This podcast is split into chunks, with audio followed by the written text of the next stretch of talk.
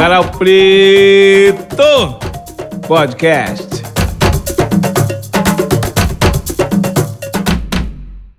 Bom dia, boa tarde, boa noite. Saravaxé a todos e todas. Bem-vindas e bem-vindos ao programa de estreia Sarau Preto TV Mombaça Fora da Curva, diretamente da cidade do Rio de Janeiro, Brasil. Eu sou Mombaça, cantor, compositor e jornalista. Junte seu coração ao meu.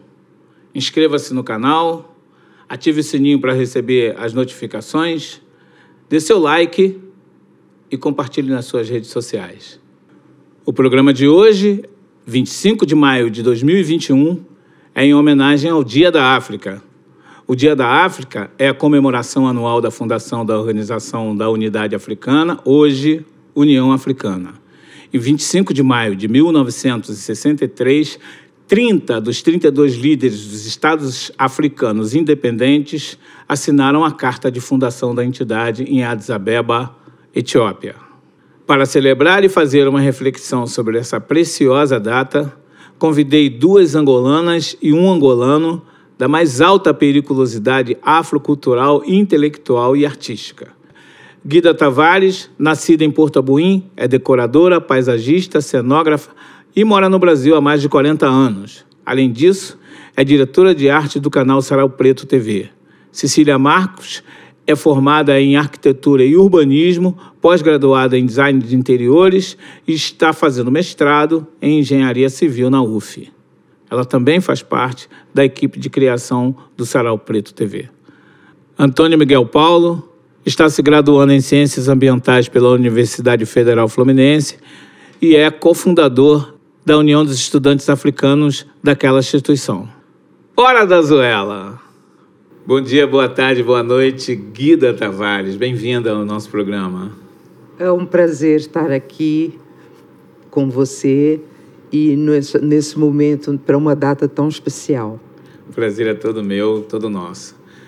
Cecília Marcos, bom dia, boa tarde, boa noite, bem-vinda, super bem-vinda.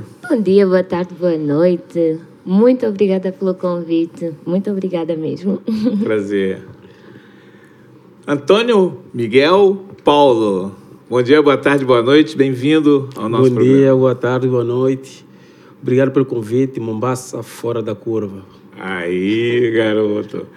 Bom, para começar, eu vou fazer uma pergunta para os três e vou pedir a Guida Tavares que comece a responder. A pergunta é a seguinte: Qual a importância do Dia da África e qual é a importância especial em comemorar o Dia da África fora do vosso país, aqui no Brasil, que é o país de maior população negra do mundo fora da África? Em primeiro lugar, eh, a África não sai de mim, esteja eu onde estiver. Mesmo que me levem agora para Marte, a África vai também. A, a outra questão é o seguinte: por estar no Brasil, que é um país que tem tanta similaridade, tanta afinidade, tanta, tanta, tantas coisas em comum, então é como estar na África também. O Brasil tem muitas características, muitas afinidades, e isso me faz bem. Sempre me senti muito confortável por isso, né? Por vivenciar uma vida do Brasil, de brasileiros, de músicas parecidas, de grupos que se encontram. Então sinto-me feliz e conforta-me muito comemorar o Dia da África no Brasil. E qual é o seu sentimento, Cecília? Como Olha, é que você está? Você está há nove anos no Brasil? Estou há nove anos no Brasil e tem sido uma grande aventura. Mas é o que a Guida tinha dito. Quando eu cheguei aqui, é, nove anos atrás, era como se eu tivesse não saído de Angola, não saído da capital é tudo muito parecido. O povo é muito caloroso, igualzinho aos angolanos. Então isso me deixa muito feliz. E já são 9, 25 de maio aqui no Brasil e tem sido uma grande celebração porque eu pude perceber e ensinar também um pouquinho da minha cultura, principalmente nessa data, para os brasileiros que são nossos irmãos. Nós começamos a fazer algumas é, comemorações, algum, algumas festividades no consulado é, e alguns outros pontos mais estratégicos para tentar aproximar mais a comunidade, não só angolana, mas da diáspora. E eu sinto que nesse tempo eu pude aprender muitas coisas e as pessoas, os brasileiros, também puderam aprender muito conosco sobre a nossa cultura culinária. E fora o, o grande significado desse, desse dia, né? Ela marca a descolonização. Então, é sempre, todos os anos, é sempre um marco histórico para cada ano que passa, né? Data. E você, Antônio? Qual é a tua experiência, tendo em vista que você organizou na universidade, na UF, lá a União dos Estudantes Africanos. Qual é a tua experiência nesse dia tão importante? É, é, tocou num assunto muito importante que é o me orgulho carregar que é a União dos Estudantes Africanos na, na universidade onde eu me encontro, que é a UF. É, a gente organizou com o objetivo de, de, de ensinar cultura, de espalhar essa cultura africana a pessoas interessadas é, é, falar sobre as políticas africanas, a economia africana e a, não só também como a vida social africana, como a gente vive lá, porque muitas das vezes as pessoas têm, têm a, a, a os documentários que passam que mostram outra realidade da África e isso acaba por levar afora. Mas a gente, quando chega aqui com essas, com essas uniões que a gente junta os estudantes africanos e vai uh, passando em escolas e vamos organizando palestras, conferências, passando a outra visão da África. Por isso é a questão que me orgulho bastante. E... A África é muito diversa, desculpe te interromper, já te interrompendo. A África é muito diversa. Quais são as nacionalidades predominantes lá no, a, a, na sua experiência com a União dos Estudantes Africanos?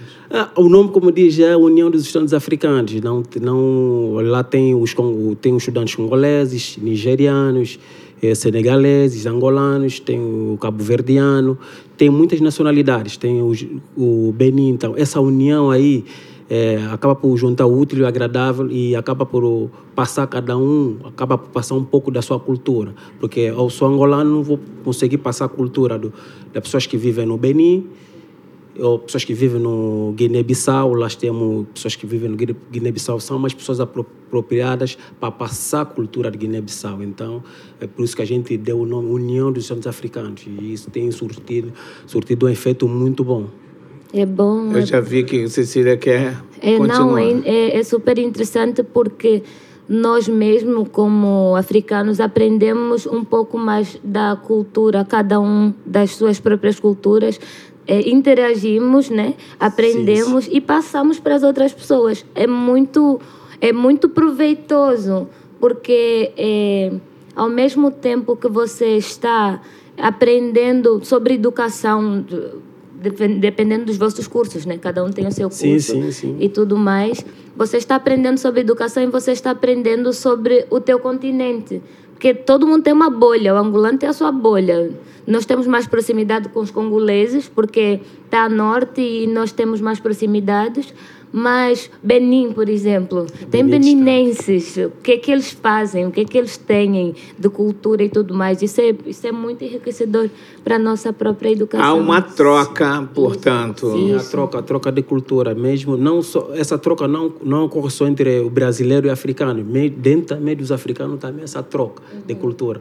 Tem, a, tem os, o, por, por, por, através de, de poesias, música e a gente feiras que a gente organiza os pratos a culinária africana que muitos dos nossos colegas apresentam então eu, tem sido um aprendizado não só para os brasileiros também como nós mesmos africanos também. É uma troca de experiência. Guida Tavares é de 25 de maio de 1963 para cá qual é a sua experiência? O que você tem visto? O que tem? O que que foi? Por que que foi importante a União, essa União Africana, ter consagrado esse dia como um dia de encontro entre no momento em que é, vários líderes, 30 líderes dos 32 países independentes africanos foram a Addis e assinaram aquele documento e fizeram a União Africana E qual é o, o sentido prático dessa relação e o que tem evoluído, o que, que você sente até chegar na juventude? Eu, portanto, era muito pequena, né? nessa idade era muito pequena, mas mais para frente eu consegui vivenciar é, já resultados, portanto, os resultados dessa, dessa união, eu já ouvia falar, portanto, já, já, ouvia, já ouvia falar de movimentos que efetivamente se formavam para a busca da independência de Angola, a busca da independência de Cabo Verde, eh, Moçambique, que estava mais ou menos naquele páreo. E é engraçado, uma coisa que me chama muita atenção é que os próprios colonizadores, de alguma forma, não sei bem por, por que razão, eles, eh, portanto, eles também já abriam um pouco mais esse, digamos assim, o tratamento mais democrático, né? porque era possível frequentar, todos podíamos frequentar as escolas, tanto brancos quanto pretos, frequentávamos as mesmas escolas, que eu diria que eram de qualidade.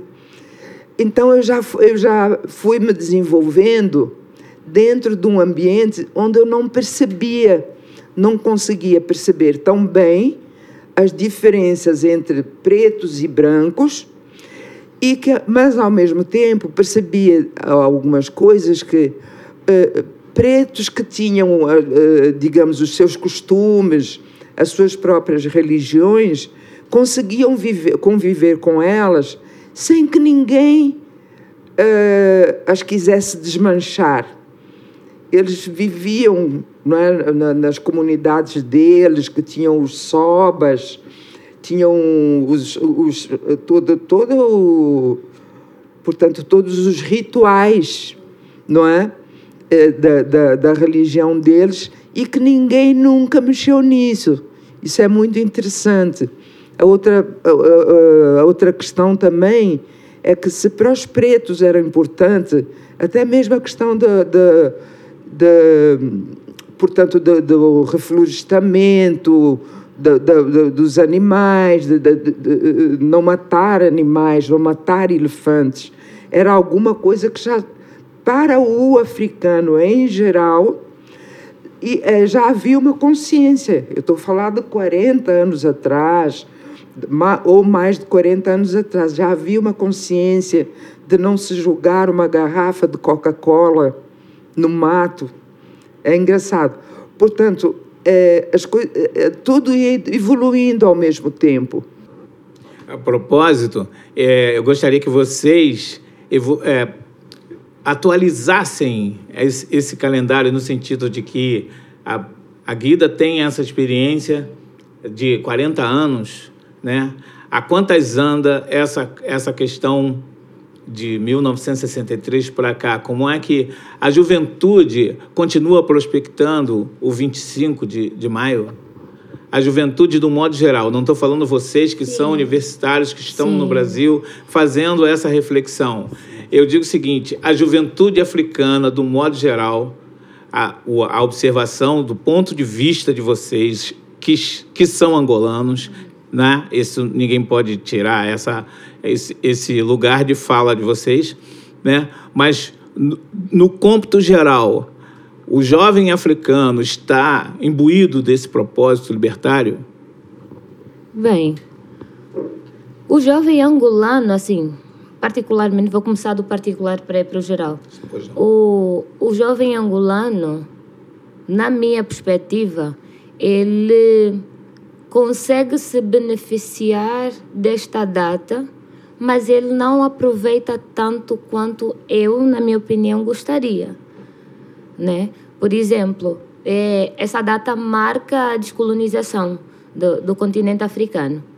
Mas hoje ainda começamos agora a ter uma consciência, os angolanos, em diferença aos outros países africanos, começamos agora ainda a ter uma consciência de des, desocidentalizar as nossas mentes, de certa forma. porque aí é, os costumes eles estão enraizados é, que passaram de geração em geração, mas passa batido muitas questões que os, os jovens angolanos poderiam se agarrar mais. A, a cultura em si hoje está sendo vista mais, mais está sendo mais abraçada, mas outrora, nove anos atrás, quando eu estava em Angola, é, a questão das línguas não era tão abraçada. Tanto que Angola, na capital, é muito pouco falar o, o quimbundo, que é a língua da capital, não é tão valorizada quando, quanto eu gostaria que fosse porque é um outro tempo. Já em outros países, como a Namíbia, que eu já visitei, uma criança de 4 anos é fluente em quatro línguas. Inclusive a, a língua do colonizador. Ela, ela falava inglês e falava mais umas três línguas que na escola, na, na, na creche, ensinavam duas. E em casa ela falava uma com a avó, porque a avó era de uma outra tribo. Então, essa, essa evolução que, que, que, que teve em muitos outros países africanos, tipo a África do Sul, ela é incrivelmente diversificada desde a colonização aconteceu a partir de aconteceu um monte de coisas na África do Sul mas a questão da língua é muito forte a questão da identidade é, na vestimenta é muito forte em comparação com o meu país tem tem uma disparidade que não me agrada tanto, mas nós estamos em passinhos, estamos engatinhando, mas estamos a chegar lá. Então, esse é, esse é um pouco da minha perspectiva em relação a como o 25 de maio tem, tem nos, nos chegado, né, nos atingido. Em, em relação aos outros países africanos que eu tenho acompanhado, eles estão muito para frente. Estão muito para frente. Muito para frente significa dizer o quê? Não, muito para frente em, em, em relação a restaurar a nossa cultura pré-colonial, antes, do, antes da colonização, entende? Pegar o que o colonizador trouxe para nós, usar da melhor forma para nós, não prospectando para o, o Ocidente para o colonizador. Nesse sentido, você acha que esse movimento que está acontecendo agora de recuperação de todo aquele acervo material uhum. que foi usurpado, roubado e levado dos povos africanos e que estão lá em museus como o Louvre, uhum. né? Vocês acham que esse movimento é um movimento positivo? E se sim, eu, eu, eu pergunto o seguinte: como é que faz com o patrimônio imaterial, já que não há possibilidade de devolução das vidas perdidas com a escravidão, com o próprio colonialismo interno dentro de terras africanas e, além do mais, tudo que foi usurpado do ponto de vista imaterial, a filosofia, a arquitetura, etc. sim, ah, sim, sim, sim. Esse, você tocou num, numa questão muito interessante que é o, o patrimônio uh, imaterial. Não é? Ah, pegando no, no princípio que quando se organizou a OUA, que é a Organização da Unidade Africana, ele teve suas falhas, suas falhas, por isso que a gente notou que em África ah, as guerras civis não tinham parado não tinham parado, o apartheid continuava e havia sempre golpe de Estado nos países africanos. E por isso que em 2000, ano 2000, acho que não, se a memória não me falha, se mudou uh, para a União Africana, que vinha com uma outra com uma outra ideologia, que é o panafricanismo. Esse panafricanismo vem restaurar que, o que é que é o, o orgulho de ser africano de, de se lutar, de se resgatar esse, esse, esse, esse bem imaterial, não material, mas o imaterial, as nossas culturas, as nossas crenças.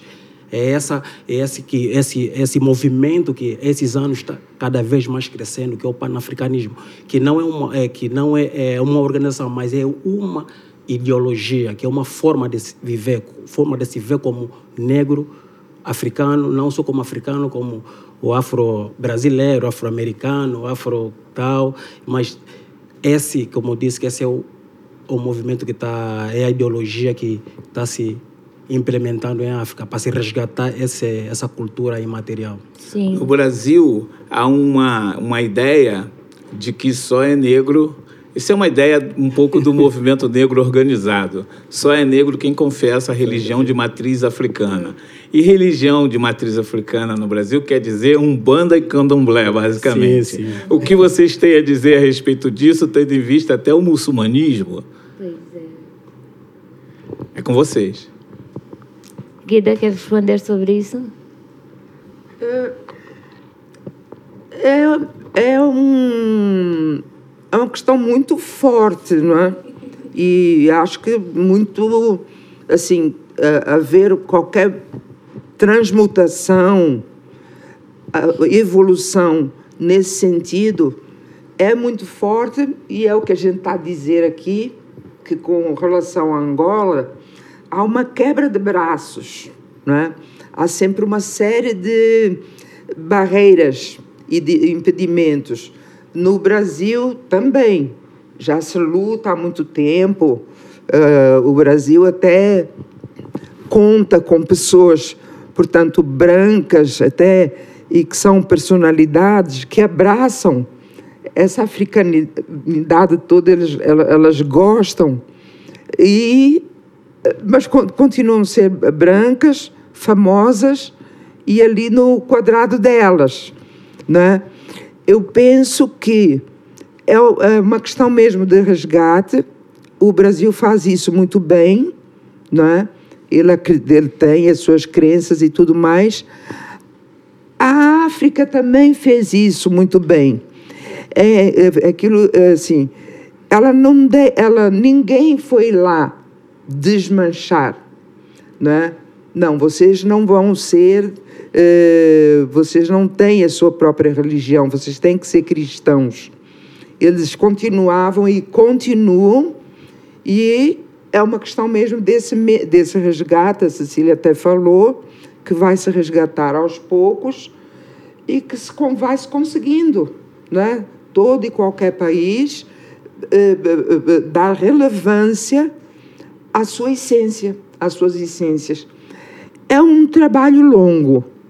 Vocês acham que as religiões neopentecostais, de alguma forma, interferiram no conceito de africanidade de, de vocês? Olha, de certa forma eu até ia responder o, o, o que a Guida estava a dizer.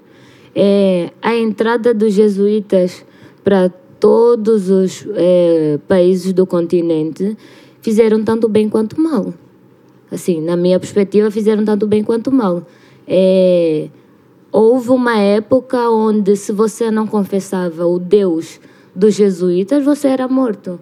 Houve outra época onde começaram a demonizar o quimbandeiro. Eu, pessoalmente, tenho uma perspectiva mais eh, geral e mais respeitosa hoje, porque eu vim para o Brasil e entendi um pouco mais das reli- religiões de matriz africana, entendi o conceito e, e comecei a, a rebuscar um pouquinho mais da minha cultura lá atrás. E parei de demonizar muito a cultura da religião, porque eu cresci entendendo que quem é quimbandeiro é mau.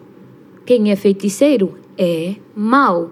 E não é bem assim, porque dentro das religiões, eu sou evangélica, o que se chama evangélica aqui, mas eu, eu denominadamente sou cristã, né? eu sou de Cristo. E, e, e dentro das igrejas cristãs, o que se prega é isso, que quem é, tanto aqui quanto lá, quem é feiticeiro, você é feiticeiro e você professa a maldade, você é, é servidor do inimigo, do demônio, e demoniza mesmo a, a, a, a religião.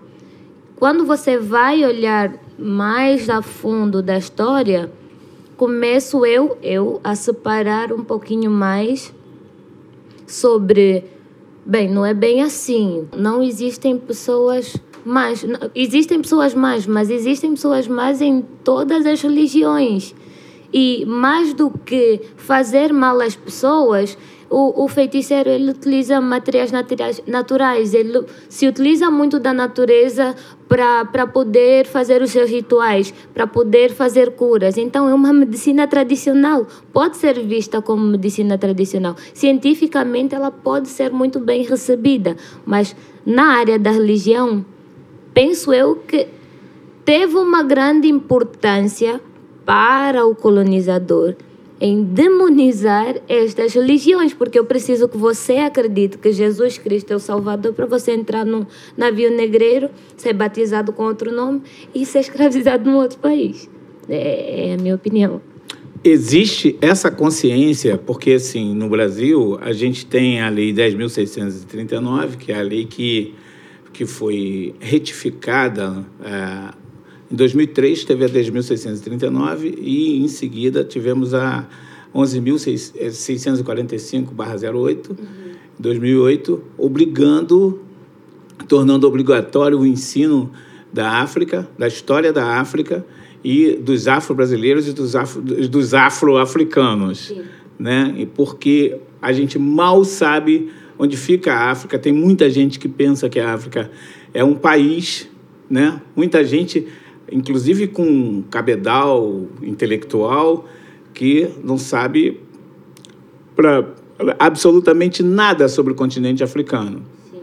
E nesse sentido, é, eu pergunto a vocês o seguinte: existe alguma lei é, em África, em Angola, que seja correlata a essa no sentido de saberem a importância do Brasil, do, do, de um continente negro como o nosso aqui, né, o continente brasileiro, né, já que a gente está num país continental, existe uma, uma, uma política correlata na África?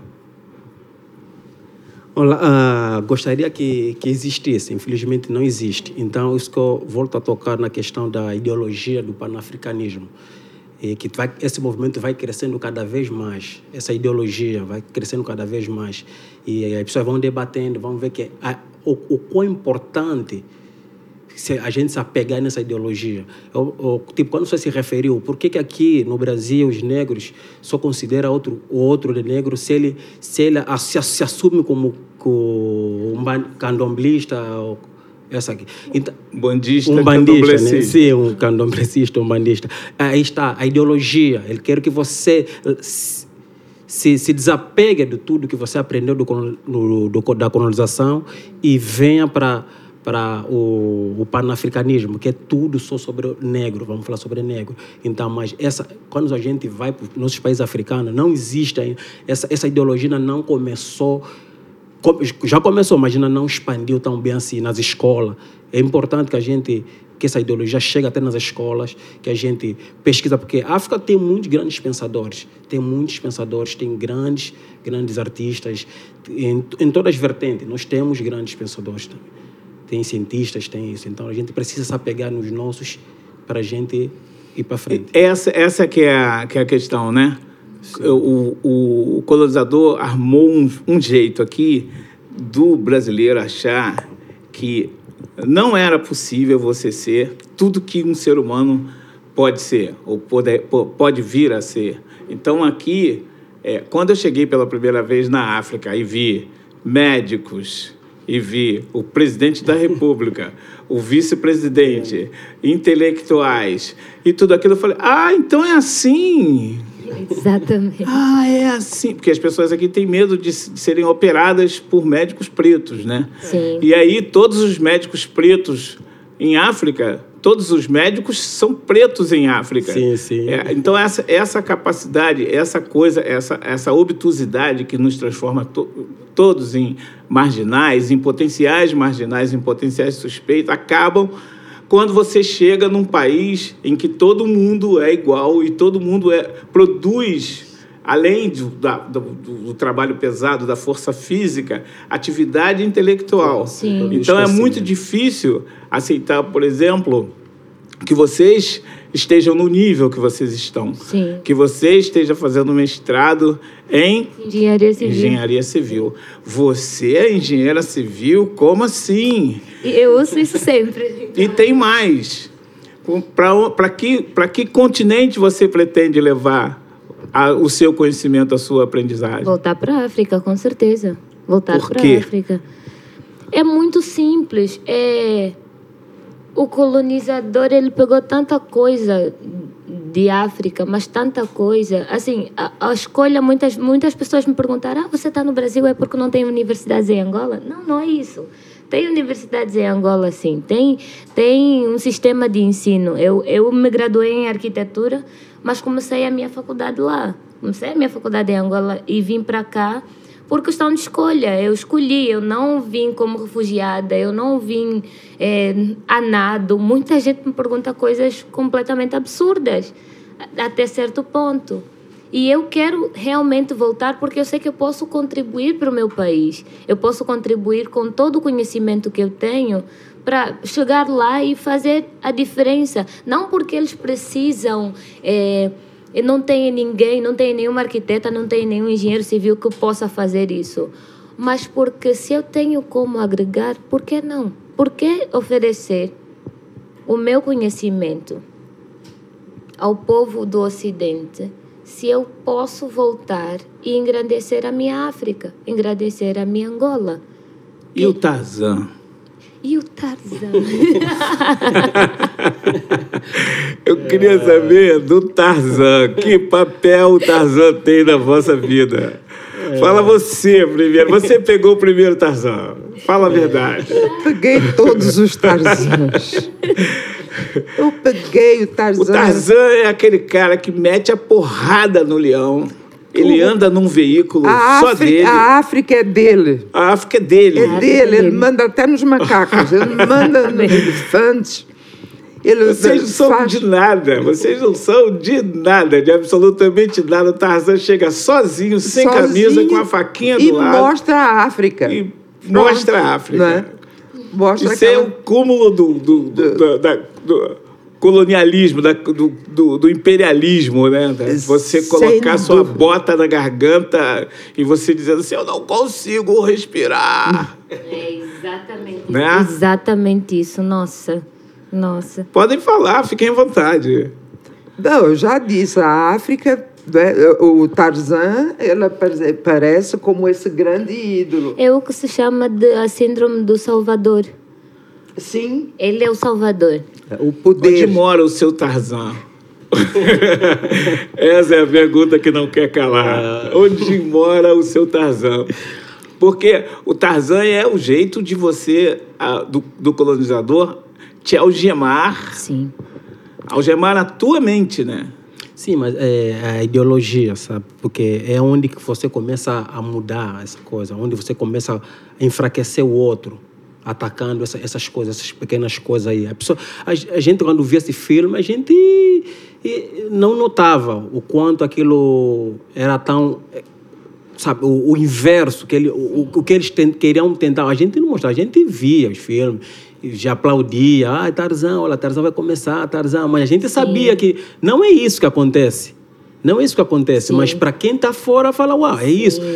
A mesma coisa que a vez pergunta, e aí, como é que você vive? Você já viu um elefante, já viu um leão? Eu disse, não, pô, são animais que Sim. tem que ir num parque, num zoológico, para você observar esses animais. Uhum. Se você chegar como Tarzan, pode ser atacado, você é morto. Então, e, e isso é que eu estava falando, essa, essa ideologia, essa coisa que eles chegam, pegam e falam, mas por que, por que, que o Tarzan chega aí, um homem branco chega em África, consegue lidar bem com os, com os animais, ele fala, se comunica, e vocês, como é que lá? Também pensa que a gente também somos assim. Sim. Claro que não existe isso. Não... E qual é o lapso temporal em termos de engajamento ideológico entre o Tarzan e o Panteras Negras? Nossa, que pulo! Antes mesmo de falar sobre isso, eu vou só complementar o, o que o Antônio havia dito sobre, sobre o Tarzan mesmo. É uma realidade completamente diferente. Uma criança africana assistir Tarzan entender que aquilo é completamente fora da realidade dela. Tipo, ah, é um desenho animado. É engraçado ver aquele homem branco, é, branco é, se balançando nas lianas e batendo no peito e falando. E é engraçado, é uma comédia para nós. É. E chegar aqui já adulto, e ouvir alguém dizendo: Uau! Você conhece um elefante? Você dorme na árvore? E a pessoa está a falar sério e você fica: É, é, é, é sério isso? Não, ele não, não deve estar a falar a sério. Mas é, eu como Mombasa tinha dito, a, a escravidão mental. Willie Lynch bem disse que esqueçam os corpos e escravizem a mente. Então, a escravidão mental é o que nós mais lutamos até hoje, desde o início do, de 1963 até hoje.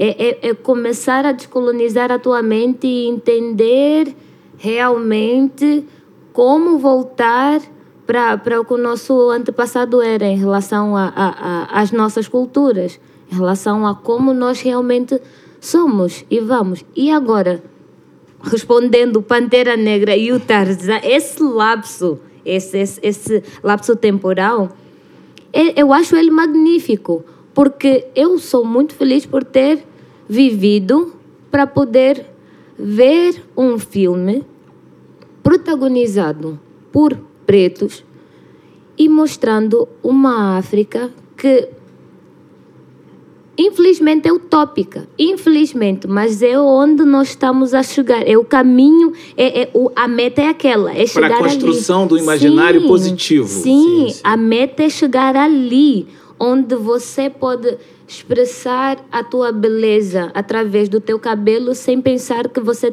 tem que alisar o teu cabelo para ser aceito numa sociedade. Sim, Entendeu? sim. Ah, ah, como você falou, não para de. As, as, do, as, os dois filmes são uma utopia, uma ficção científica, mas como, como descolonizar? Se eles nos atacam com Tarzan, a gente ataca com Pantera Negra. Exatamente. Sabe? Porque se, se, o Pantera, se o Tarzan conseguiu mudar a mentalidade das pessoas, pensando que a gente a gente fala com animais, a gente dorme em árvores. Então, por que a gente não ataca com pantera negra? Então, quando observar aquela aquela aquela utopia ou a realidade científica, como posso, posso dizer, uhum. ele também pode ter outra imagem. Uau, então quem está quem tá certo? Aí a pessoa vai tentar procurar, falar, como quem está certo? O Tarzan ou a Pantera Negra? Não, os dois estão, mas a África não é só aquilo que você vejam aí no Tarzan ou nos seus documentários. Existe a outra África. A outra África tem outros pensamentos, está se construir cidades, grandes cidades. Sim. Temos grandes pensadores, temos grandes como tem, tem cidades que, que, tem países que já fabricam carros. Sim. Então, é, existe N, N, N coisas magníficas em África que muitas vezes não é mostrada, mas atacando com Pantera Negra, você acaba por criar aquele, aquele gosto de querer mais pesquisar. Fala, uau, será que é aquele mesmo? Será que está certo Pantera Sim. Negra? Ele vai tentar pesquisar, vai encontrar outra África. Então, como disse no princípio sobre o movimento da União dos Estudantes Africanos, leva tudo isso, vai mostrando, Sim. vai falando, vamos Nós falando. estamos falando de, de, de telecomunicação, de, de audiovisual, Exato. de televisão e de cinema. Sim. Da importância da televisão, do cinema no, no inconsciente coletivo. A gente está criando aqui, hoje é o programa piloto, é o programa de estreia do, do canal Sarau Preto TV, onde a gente pretende e vai e já está fazendo que é dominar, é ter o controle da nossa retórica, do, do nosso lugar de fala uhum. e gerar conteúdos que sejam é, que reflitam toda a, a, expressão da nossa inteligência, toda a expressão da nossa cultura, toda a expressão, toda a intensidade da, de, de toda a produção preta no planeta, né? a partir de África. Né? Então, você é uma pessoa de aprofundamento no cinema, você é uma pessoa de, que, que constrói essas, essa coisa no cinema. Ah, existe um cinema que é importante na Nigéria. Aí eu pergunto a vocês, como é que é como é que é a produção de conteúdo preto, como é que a quantas anda essa questão do conteúdo preto em África? Como é que vocês veem isso e para onde a gente vai? Qual é o qual é o próximo passo? Para onde a gente, que tipo de construção a gente vai fazer para dominar a nossa retórica, para dominar a nossa narrativa? Uau! Não é? Não é? é não, mas eu, eu, eu, eu vi esses filmes africanos quando era mais criança. Não vi em casa, não vi na televisão nacionais, eu vi no, nos clubes. Lá tinha uns clubes na Sim. rua que a gente ia ver os filmes africanos. É, então você fez uma pergunta tão bonita. Como, como fazer com que esse, essa, essa, isso chegue a todos? Mas é, é, aquela coisa que eu disse, a ideologia, sabe? Hoje em dia, não passa esses filmes na televisão não, mas tem. abertas. Normalmente não passa. Passa mais o, aqueles documentários, tipo, tem um Siri, tem um, um filme sim, lá que passa. É sim. dificilmente passa. Passa mais passa mais o quê? Filmes europeus, filmes americanos, Sim. o americano é o tal, é o cara. Mas a televisão brasileira está lá dentro da África com com conteúdo, com esse conteúdo Sim. aqui, revelando inclusive um Brasil que não existe. Sim, um país, um, um, país de, de, histórias e narradores e atores e protagonismo branco. Sim, né? com certeza. Sim, sim, sim, com certeza. Mas aí existe o poder econômico. Uhum. Poder econômico sabe? Quando você observa quem é que comanda a economia, a gente pode tentar, mas a gente não vai conseguir sem, sem um financiamento forte. Mas nós estamos falando aqui da União Africana. Sim. Nós estamos falando aqui de, do poder libertário, de, da, da, atitude que foi tomada no dia 25 de maio de 1963. E Sim. como é que a gente continua isso? Eu estou jogando a batata é. para vocês, porque vocês são os filhos da Sim, terra. Sim, claro. É, tu disseste, desculpa-me te interromper, tu tá. falaste sobre os cinemas, os filmes que nós víamos quando crianças. Sim, sim. Eu, é, é, também é uma questão de pesquisa, de interesse mesmo de ir atrás, não do que a mídia te proporciona, mas do que mais você pode encontrar se procurar, se pesquisar. Digo isso por quê? Por causa de Nollywood, o cinema nigeriano. Eles são geniais, simplesmente geniais nas, nos filmes que eles fazem. Era disso que eu se, queria se falar. Tu vais, Não, se tu vais para, é para, é, canais mais, mais é, da internet, Sim. procurar filmes nigerianos, tem um melhor que o outro. E assim, e assim o que eu, eu, eu sou muito fã de Nollywood, desculpa, eu sou meio suspeita assim para falar sobre isso, porque eu, eu sou fã de Nollywood. E você consegue perceber a proximidade que, que aquele filme tem com a tua cultura e com a tua vivência. Só para ter uma ideia, eles falam. Desculpa. Eu quero botar a Guida nessa, nessa, nessa eu quero botar a Guida nessa cilada, porque talvez não tenha sido assim o tempo todo. Sim, sim. Lá, com como certeza. é que era lá? Há 40 anos, como é que era? Como é que era Nollywood? Como é que era a cinematografia? Como é que era a televisão? Como é que era... Eu acho que é importante seu depoimento. Uhum. Não, Mas vocês vão continuar falando sobre isso, porque eu sei que vocês gostam de falar. Você está empolgadíssima. Não, a primeira coisa que eu acho que já era um bom começo, já, já uh, vejo como tendo sido um bom, um bom começo, é que a, a comunicação gerada pelo mundo chegava até Angola, sim. Havia o interesse em comercializar, em mostrar, em demonstrar o, o, o trabalho do resto do mundo. O, por exemplo, eu sabia todas as músicas do Roberto Carlos. Eu sabia todas as músicas de Vanderlei Cardoso, eu sabia todas as músicas. Eu sabia o que, é que acontecia no Brasil, da, através das, da mídia, das mídias de lá, e da França, e de. É? E foi impactada pelo movimento Black Power? Sim, toda a gente gostava e cantava. Essa é uma construção muito importante, né? Que preto começou a ter cabelo, Isso, homem ter cabelo. De, antes de Martinho da Vila, o Black Beautiful.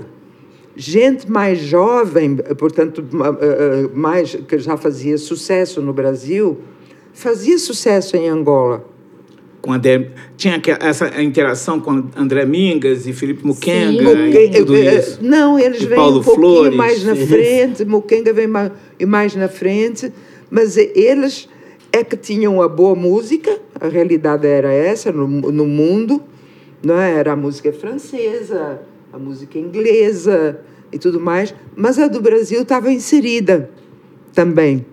Na minha, eu como muito criança, é. né?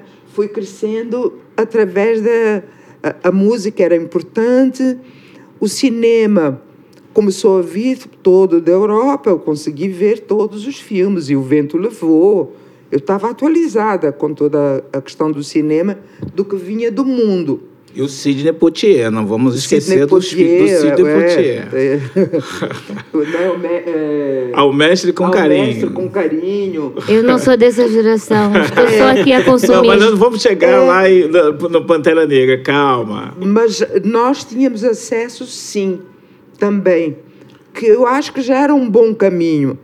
Mas não tinha, o domínio, não tinha ainda no Hollywood essa potência. Não tinha produções feitas lá, não, não havia. Havia alguns assim na África, Sim. mas sempre, sempre não é, de Nicole Kidman, à volta do, do que tinha uma, um macaquinho, sempre mostrando esse lado. E Cleópatra? A Cleópatra. É muito engraçado começarmos novamente com esse tema da Cleópatra dentro do cinema, porque a Cleópatra, para mim, é comparada ao Tarzan. A figura da Cleópatra no cinema é comparada ao Tarzan. Elizabeth Taylor ou Elizabeth. Jennifer Aniston? Nenhuma das duas. Desculpa. Porque, assim, a- o estereótipo da Cleópatra foi, foi o, que, o que trouxe a consequência de eu chegar aqui e muitas pessoas erroneamente acreditarem na África branca. Erroneamente acreditarem que o norte de África é todo branco e que Cleópatra realmente era branca. É isso que o cinema faz com, com as pessoas que não estão informadas. E que Kelpis, Kefren e Miquerinos é coisa de branco. Sim, exatamente. Quando não é. Quando não é. Nossa, o Egito é- ele era tão mais desenvolvido muito, muito antes de Cristo. Isso existia muito antes de Cristo. A, de- a desenvoltura do, do, do reino né, do Egito. Pelo amor de Deus, o, o design de interiores nasceu no Egito. Nasceu em África. Entendeu? Lá naquela, naquela época já tinham as organizações urbanas, o sistema agrícola já funcionava perfeitamente. A cosmética. A cosmética, tanta coisa que quando chega no cinema para representar fi- de maneira fiel uma Cleópatra, pronto, colocam uma pessoa branca para poder.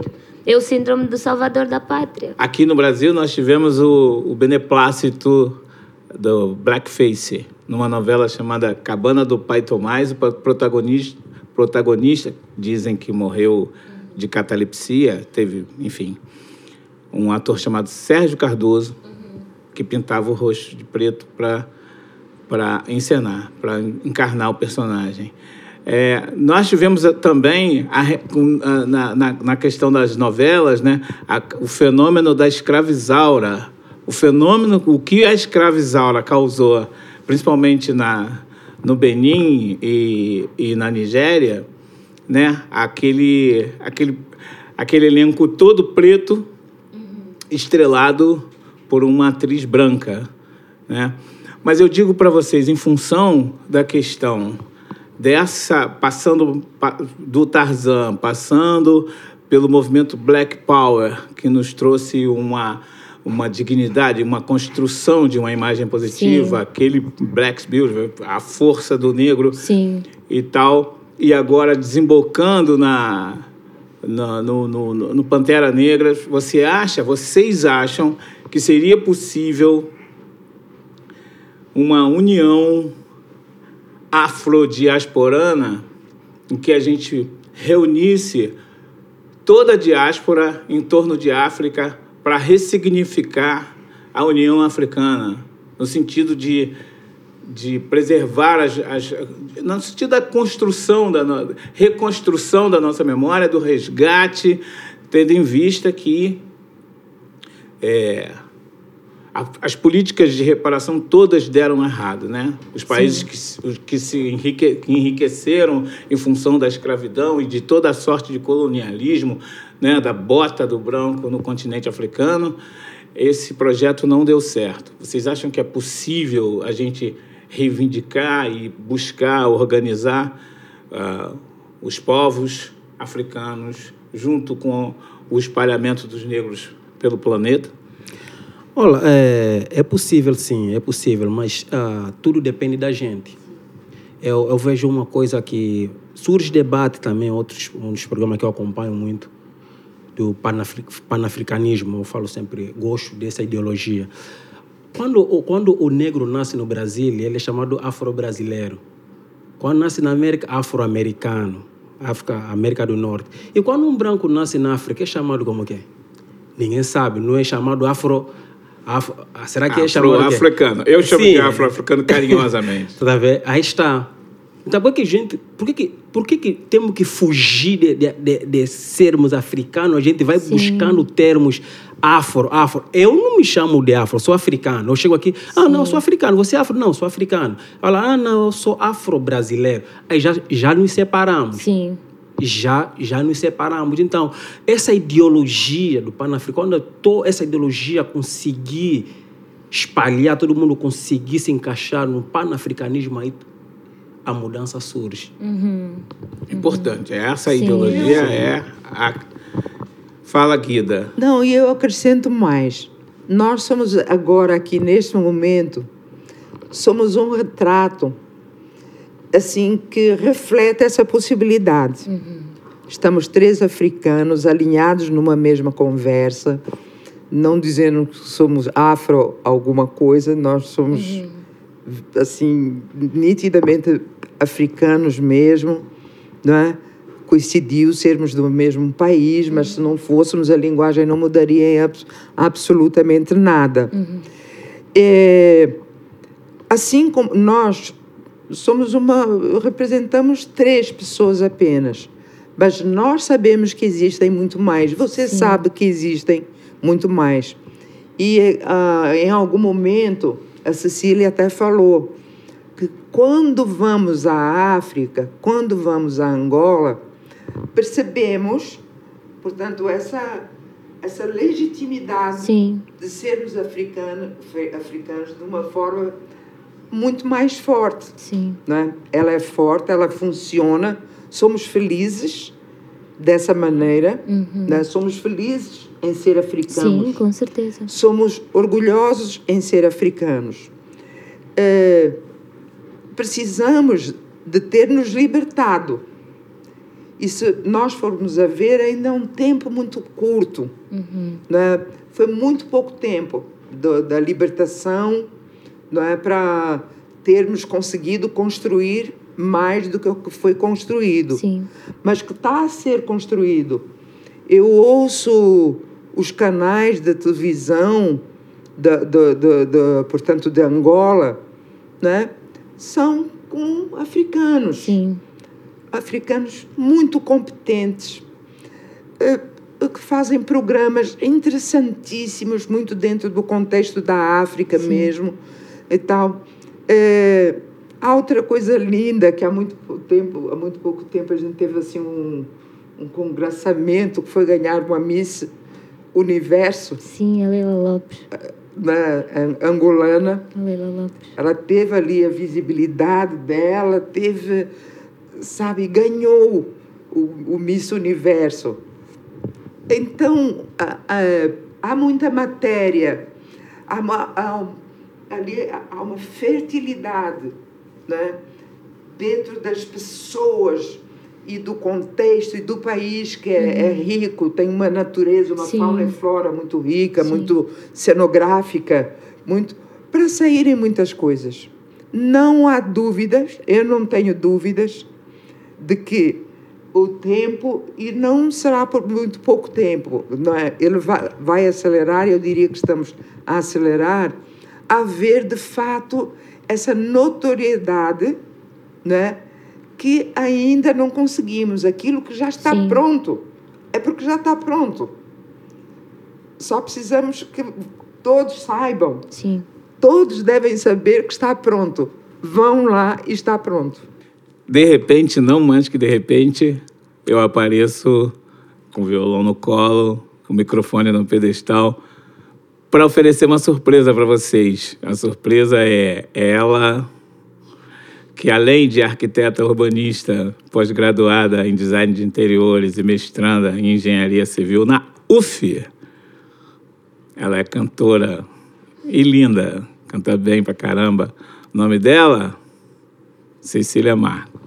A gente separou uma música muito importante para a cultura angolana de um autor não menos importante, que é o Felipe Mukenga. O nome da música é Umbi Umbi e a gente vai cantar esse dueto agora. Vamos lá? Vamos lá.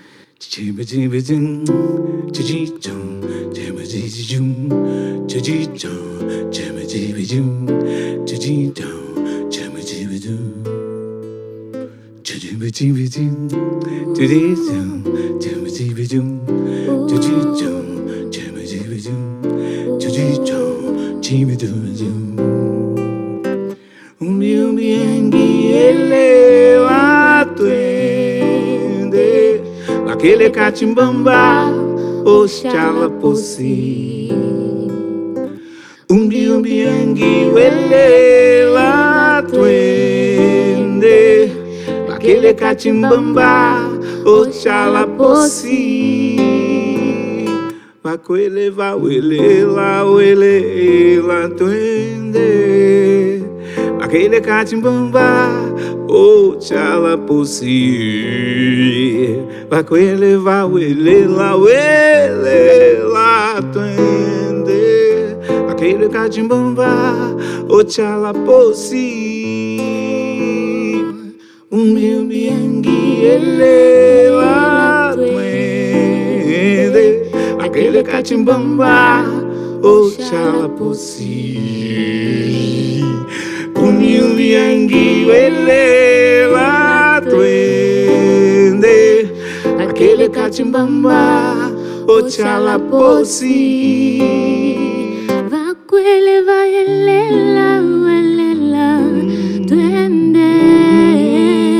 Kakele kachimbamba oshala posi. Vakwele vayelela welela twende. Kakele kachimbamba oshala posi umbi umbi yangi welela twende Aquele catimbamba Oxala posi Umbi umbi yangi welela twende Aquele catimbamba Oxala posi Aquele catimbamba Oxala posi Aquele catimbamba.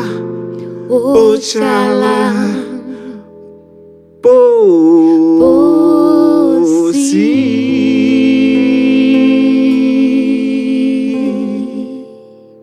Obrigada. Obrigado, Cecília. Olha, eu ficaria aqui 365 dias estendendo esse programa. Eu quero propor, desde já, é, uma série, diretor. Eu quero propor, desde já, uma série para a gente tratar desses assuntos, dos assuntos africanos, dos assuntos é, diasporanos e da nossa relação, da nossa amizade, do nosso carinho, do respeito que a gente tem, daquilo que a gente ainda pode vir a construir juntos e deixar um legado para a humanidade. A gente, a África civilizou o mundo, hein? Tem uma coisa importante, é, eu queria convidar vocês para para as despedidas, né? É, Poxa. Infelizmente, a gente vai ter que acabar o programa. Eu queria agradecer a Guida Tavares pelo carinho de ter vindo aqui participar desse nosso primeiro programa. Você que não é apenas uma participante desse programa, você também faz parte da equipe do Sarau Preto TV. Muito obrigado, muito obrigado de coração. Eu é que agradeço, é uma honra enorme estar aqui diante de, dos meus irmãos angolanos. Esse é um prazer que ninguém me tira. Obrigada a todos, né? obrigada Mombasa e estou à disposição. Maravilha, muita coisa boa ainda vai rolar, pode esperar. Cecília Marcos, muito obrigado. Você é uma linda, muito obrigado mesmo. Sua contribuição é da mais alta periculosidade artístico-musical. E o bom dessa história é o seguinte: a gente vai voltar aqui para falar de samba, de música, de comidas, de um monte de coisa gostosa. Mas hoje a gente veio falar. Nosso papo hoje é cabeça. A gente Sim. veio aqui para falar da construção de um continente bonito, de onde tudo partiu, de onde, onde tudo começou. Sim. Então, é, meus agradecimentos. Eu agradeço pelo convite e estou super ansiosa para as próximas, as próximas vezes que me chamarem. Por favor, me chamem. Por favor, me chamem. Que eu estou muito contente e estou estou grata por contribuir por esse programa piloto. É uma honra estar nesse primeiro programa né, contribuir para que a população preta se una mais, se, se integre mais, porque isso é o que mais importa é isso, é a descolonização e a união do povo preto, porque o povo preto é o povo africano. Cecília também faz parte da trupe dos colaboradores do Sarau Preto. Ela é da assessoria correspondente internacional. Olha que pompa! É, As pautas internacionais todas passarão pela sua mão, pode ter certeza. Maravilha. Bom, agradeço Antônio Miguel Paulo. Muito obrigado por ter vindo, trazido o seu sorriso, sua juventude, né? E a sua disposição para desbravar o futuro. Obrigado a Mombasa fora de curva. Gravei esse nome Mombasa fora de curva. Esse programa, primeiro podcast. E primeiro, repito aqui, agradeço pelo convite. E, se me chamarem a segunda vez, estarei presente. E deixo aí, união faz a força e a ambição nos separa. Então vamos ser unidos e que a gente chega lá. Obrigado. Bom, eu queria. Isso não estava no roteiro, mas eu queria agradecer agora aqui, para fechar, a equipe de estreia. Não sei se eu vou conseguir, mas. Vai dar Vamos tudo lá. certo. Cambeiro, câmera 2. Queria agradecer a nossa, nosso jurídico aqui, a Suzana Maia. Agradecer ao Nielson, na sonoplastia, engenharia de som. Queria agradecer ao nosso Celso, que é a participação especial, está entrando hoje, já entrou cheio de, cheio de gás. Agradecer a Bianca, que fez o nosso make-up aqui, a Marlúcia, que não pôde estar aqui co- conosco, e toda a equipe ah, da BHD, a Jade, o Haroldo e ao nosso diretor, ao Schiller, que não pôde comparecer também por razões de Covid, e agradecer aos, ao Pet, ao Roberto Pet, pela coragem.